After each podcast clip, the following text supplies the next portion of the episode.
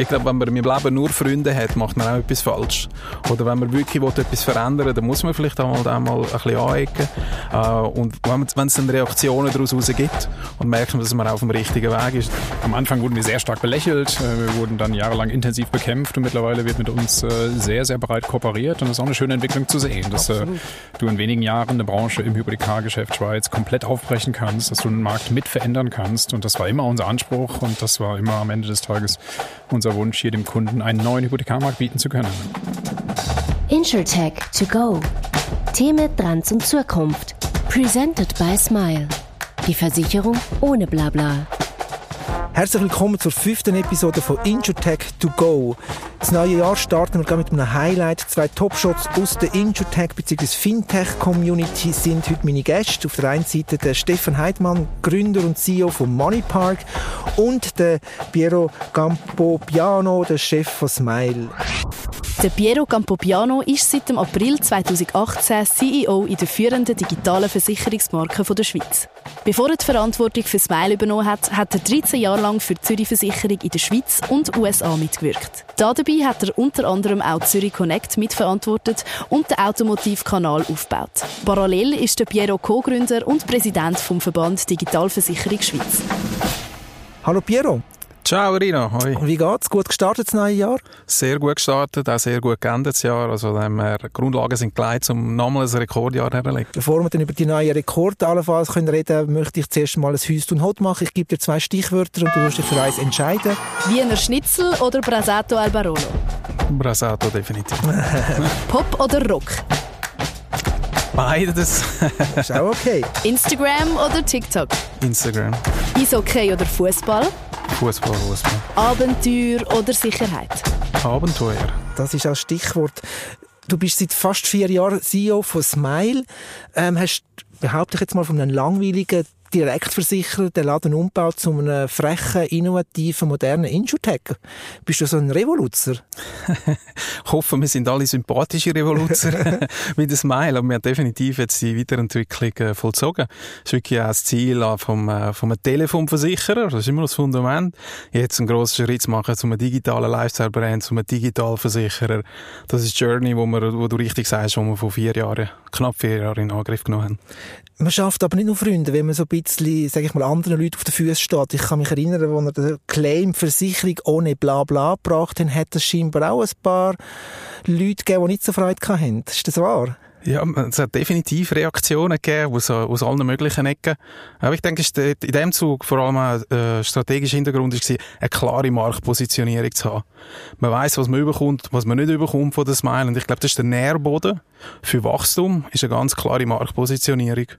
Und äh, das war absolut elementar, gewesen, wo wir das dann im Mai 19 lanciert haben. Mhm. Mir fällt, ihr fällt immer auf, zum Beispiel das Freemium, das erste Angebot von einem Freemium, von einer Versicherung in Europa. Da braucht es auch Mut, da braucht es wahrscheinlich auch viel Überzeugung. Wie ist das eigentlich? Wie geht man da als CEO vor, die Ideen zu haben, die Leute abzuholen? Erzähl mal ein bisschen, wie du das handhabst.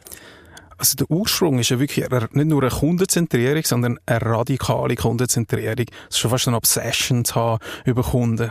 Und in dem Zug haben wir uns auch überlegt, ja, mit wem wollen wir uns denn überhaupt vergleichen? Und ich glaube, generell, egal welche Branche, man, man tendiert immer dazu, sich so mit den anderen zu vergleichen, mit seinen Peers, äh, mit anderen Versicherungen oder eben auch ja, innerhalb von anderen Branchen genau das Gleiche zu machen. Und wir haben gesagt, wenn wir wirklich kundenzentriert sind, eben radikal kundenzentriert, dann müssen wir ein, ein Everyday Brand sein. Und das ist extrem schwierig auch für eine Versicherung, ein Everyday Brand. Auch du, Rino, bist irgendwo versichert. Hoffentlich hast du nicht jeden Tag einen, Schadenfall. Nein. Und von dem her ist es schwierig, jeden Tag mit dem Kunden in Kontakt zu kommen. Wenn man dann aber schaut, welche Brands haben wirklich eine Alltagsrelevanz, dann kommt man halt schnell auf Netflix, Spotify und so weiter. Und dann haben wir uns die Geschäftsmodelle angeschaut. Und, äh, und ich glaube generell so Innovation, Geschäftsmodell Innovation ist etwas vom Schwierigsten, aber auch etwas vom Nachhaltigsten, etwas, äh, wo man sich am, am meisten kann differenzieren dann effektiv zu seinen Mitbewerbern. Und so ist dann auch das äh, Netflix von der Versicherung gekommen. Mhm. Jetzt weiterentwickelt sozusagen mit dem Spotify von der Versicherung. Und da muss man schon sehr mutig sein. Da muss man auch die entsprechenden auch Visionen haben, äh, das können verraten, Impuls können geben die Organisation. Im Gegenzug brauchst du aber natürlich dann auch ein super Team, das mitzieht. Mhm. Vielleicht, du hast ein Stichwort gebracht, also Versicherung ist eigentlich stinklangweilig? Und du hast vorher zu Beginn gesagt, wir wollen ein Lifestyle-Brand sein. Weiss sich das nicht? Nein, wir glauben ganz fest daran. Wir haben auch schon Beweisführung gemacht in den letzten paar Jahren. Es sind Banalitäten. Und ich nenne es auch wieder äh, so, ähm, brechen mit ungeschriebenen Gesetzen. Wir sind immer noch im legalen Bereich. Aber du kannst dir nicht vorstellen, so Du-Ansprache, wo wir ja. das im Mai 19 ja. eingeführt haben, einen Kumpel Du anzusprechen, einen riesen Shitstorm gegeben. Ja. Jetzt können meinen, wir hätten da weiss ich was verbrochen. Und das sind natürlich so Elemente, wo wir uns dann schon auch entwickeln können, zum digitalen Lifestyle-Brand, das Thema Mobile, Emoji-Kommunikation. Wir sind die Ersten gewesen, die so auch konsequent Emojis einsetzen in der Kommunikation, Influencer-Marketing betreiben, äh, auch so ein bisschen das Customer Empowerment im Fokus stellen. Und das ist heutzutage ja extrem wichtig, dass der Kunde so ein bisschen im Driver-Seat ist. Bei uns kannst du monatlich künden, monatlich zahlen. Das sind alles so Elemente, die wir eingeführt haben und die schon uns natürlich auch helfen, äh, ein, auch ein digitaler Lifestyle zu sein. Immer mit dem Fokus äh, vor allem auf das Mobile Phone.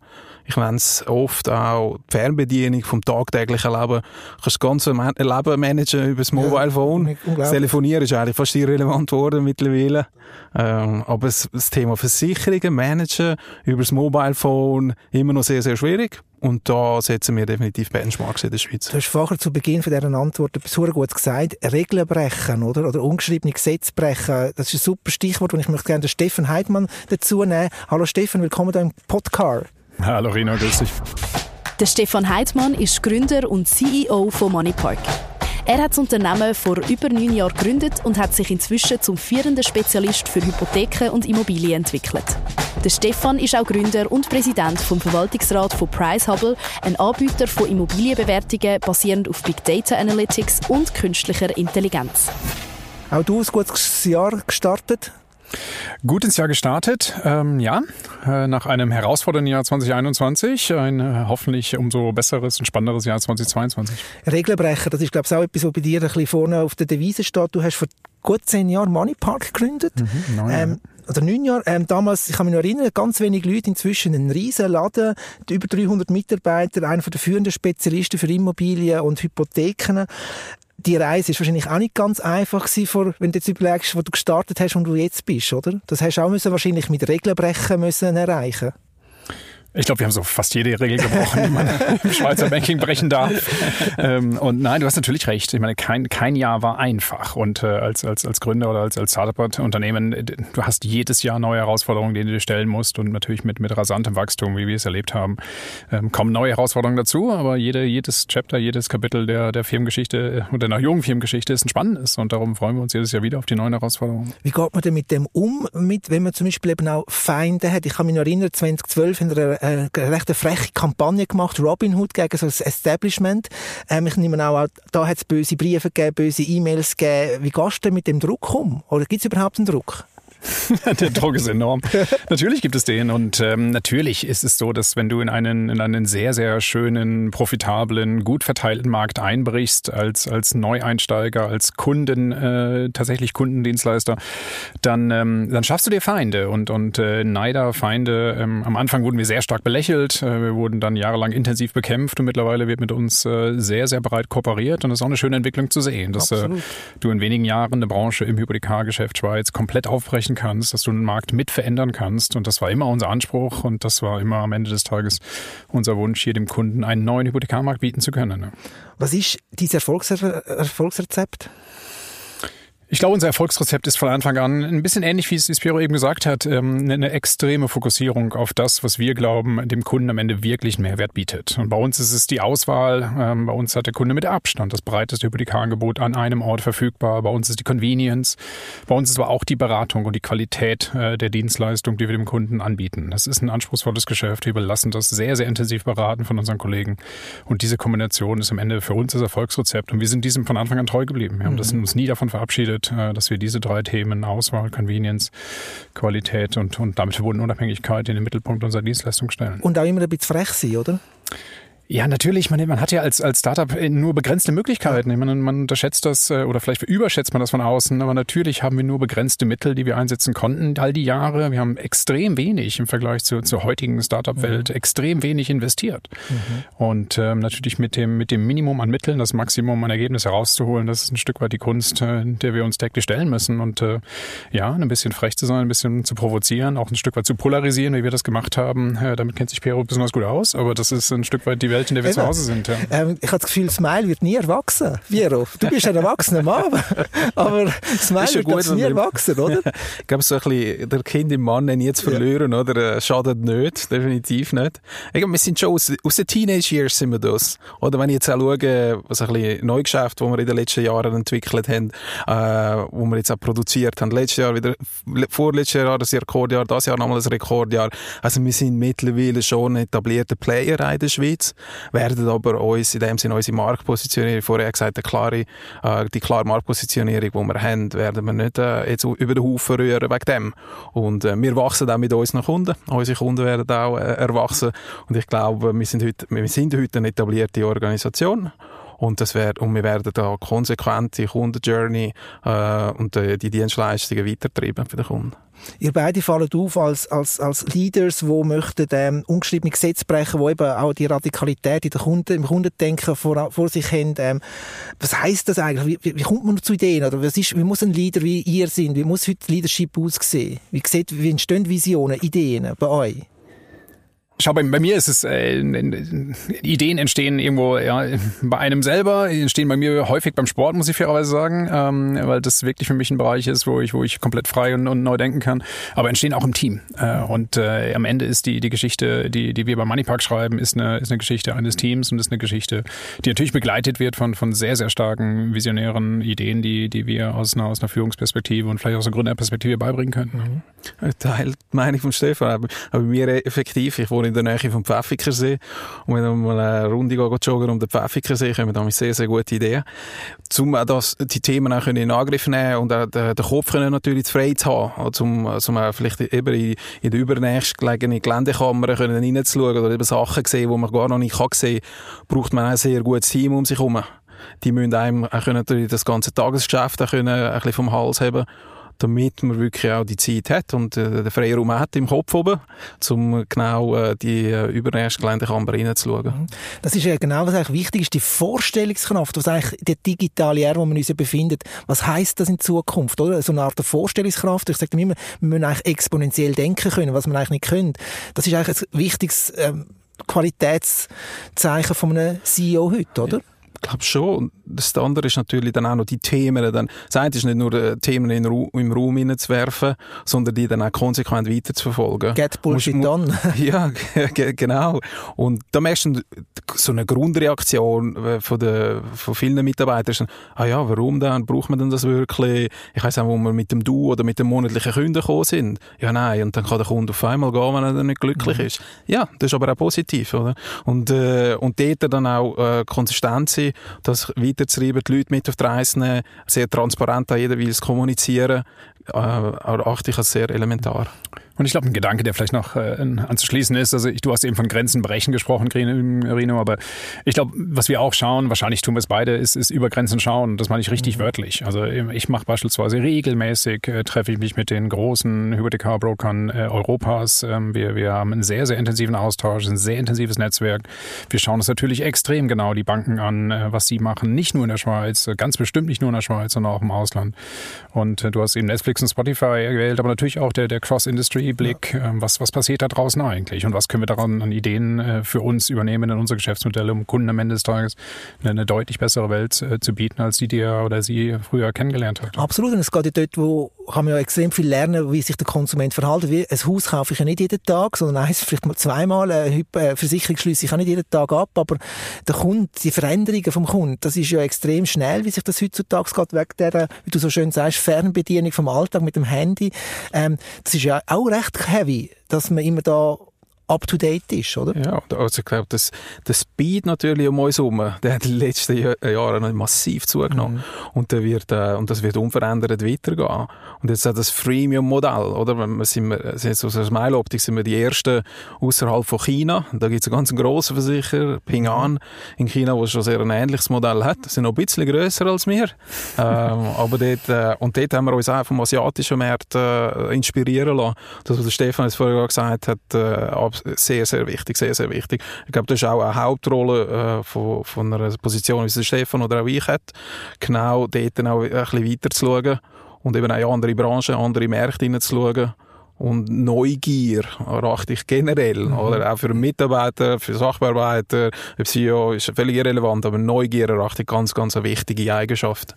Mhm. Ja.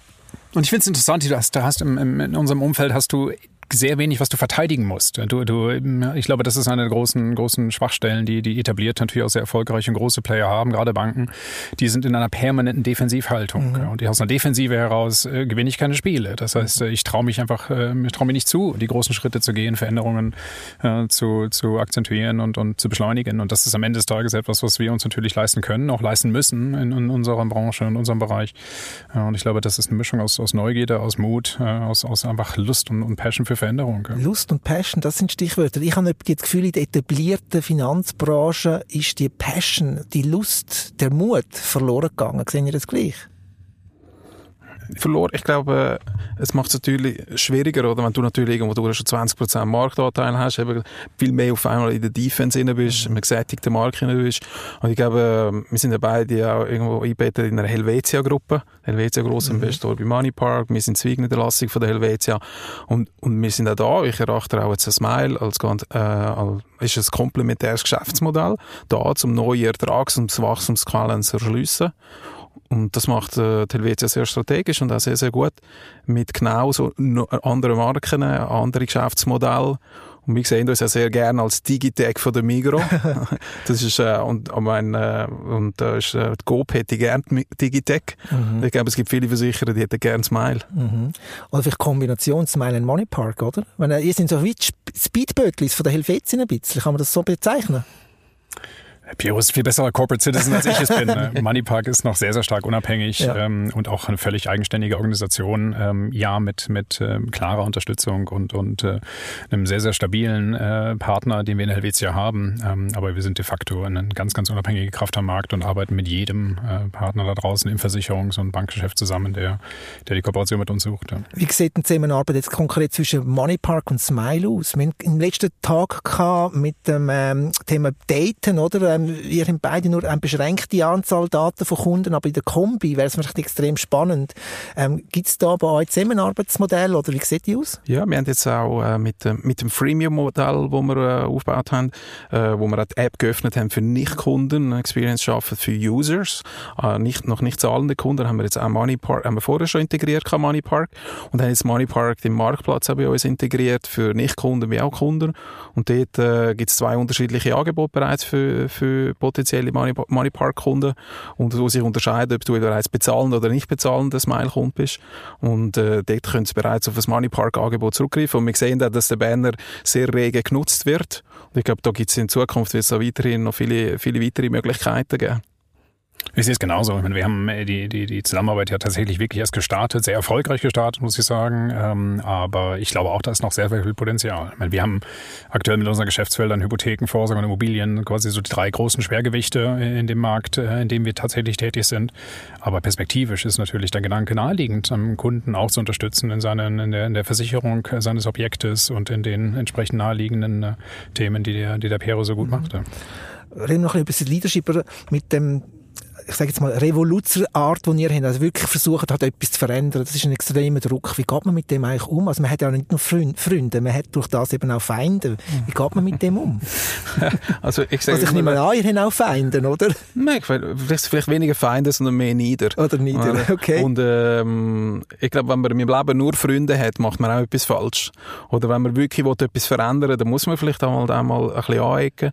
Äh, und wenn es dann Reaktionen daraus gibt und merkt, merken, dass man auf dem richtigen Weg ist. Und der Stefan hat vorher gerade den Weg gezeigt, da gibt es ja vom Gandhi gibt's so einen Spruch, der sagt, zuerst, zuerst ignoriert es dich, dann belächelt es dich, dann bekämpft es dich und dann, dann gönnst du erst. Ja. Also es ist eine Journey und die passiert nicht von heute auf morgen. Und ich glaube, das braucht es halt auch. Und mit dem Druck auch können umgehen. Ja, man muss ein gesundes Selbstvertrauen natürlich dort auch haben. Man muss aber auch im Rücken wissen, dass man ein gutes Team hat, wo, wo mitzieht.